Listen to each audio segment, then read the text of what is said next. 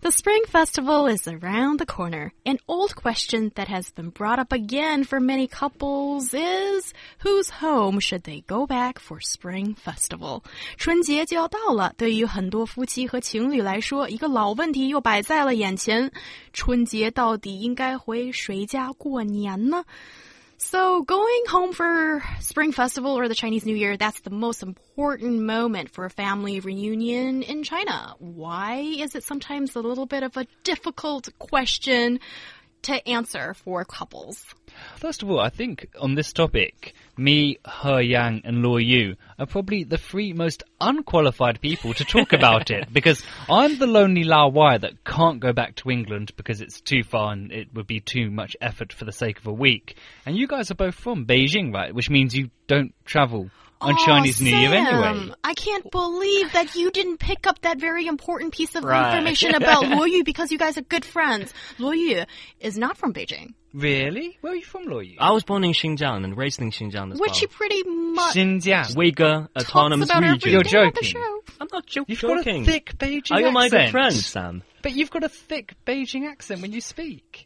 No, I don't have a thick Beijing Mm, accent. He Yang Mm, it's, does. It's hardly thick. Well, you mine, well, a little bit. I Okay, suppose. so- yes, I was hoping that you wouldn't highlight this fact. From Beijing. But even- I'm right about that. yes, Loyu, you were gonna say? But even speaking of which, I think Sam hasn't highlighted the right thing. Oh, I thought we were in the same camp, the Singletons are. camp. So We are. stop, you know, highlighting that fact. Well, now the cat is out of the bag. Let's just talk about it then. You haven't answered the question for me. Why is it a bit of a big deal and a hard decision for couples? Well, so, well, He Yang and me don't have this current question because we are both single and oh, I fabulous. forgot. Oh, yeah. How are you single? But when you are happily involved in a lot of family affairs with your lovely spouse, you have to decide this very important issue. Is it your mother's house or your husband's mother's house to visit? for the spring festival. Festival. So let me get a couple of details out of the way here. First of all, Law you, you were just on a really big TV show where you meet that special someone. So we have a chat coming later on today. oh dear. And secondly, is it am I right in saying that in China there's a tradition here of the girls usually going back to the boy's house as a sign of respect and there's if the guy doesn't take the girl home and has to go to the girl's house it kind of demoralizes him to a certain extent is is is, is that right Well, usually I think the tradition is, especially if you're married, then it's usually the wife would go to The husband. the husband's mom's house, a home, Yeah. to celebrate the Chinese New But Year. as the society has been evolving all the time, I think uh, both husband and wife have become breadwinners of the family. So I think they have been quarreling about the, this case. Why does um, earning money, being financially independent, have anything to do with quarreling about who should go to whoever's? Because traditional, because traditional we think 嫁鸡随鸡，嫁狗随狗. Oh, Lord. Given that you don't have financial independence, Oh. you are not the breadwinner. Now, as the wife, you are financially independent and you can also make the right choice to visit your family first. Oh my, that little. that's quite bad What he said That's is going spaghetti to said it. start more wars at home, and that's exactly what we don't want to happen. Okay, I, I- I have a few questions.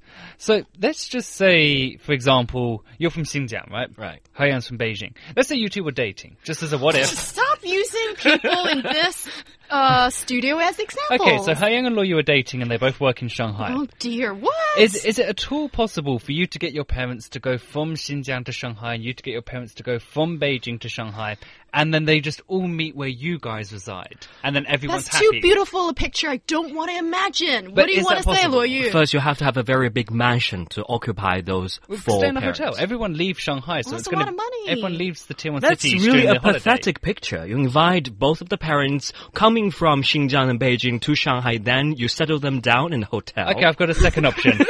okay, well, I've got a second option. Yes. He Yang and her parents, Luo Yu and his parents, Ah. all buy plane tickets and they go on holiday to Thailand or Sanya. Would that That's- work? What, what do you say, He Yang? I agree with this idea. I, I don't agree with this idea. Why? You're thinking about it, Lawyer. No, he's not. Not like I can read his mind, but no, he's not. That's and, really in sync. and I'm in sync with you thing. too. You know, this is round Different- it's table. different, but oh yeah. dear. Okay, okay. Let's let's get back on track. I think that is one suggestion that makes sense. That these days. If you have the financial means, you don't have to have the big mansion, but you need to have a place for Yeah. two set of parents to come together. I think that's really nice if you can afford that because these days a lot of us are the single child, the only child of your family. Hmm. So I would hate it that one day if I get married to someone and I will have to leave my parents at home on this special day. What do you think, Lloyd? So, my advice is quite simple. Earn as much money as you can and bring your four parents. You go to Maldives, go to Thailand, Phuket, go to Saipan. go to sounds- all those beautiful resorts Sounds really on nice beautiful for you. islands. Oh, yeah, and you're a lucky girl. It has nothing to do with me. And if it was two people who go on holiday because they're good friends, it should be Luoyu and Sam.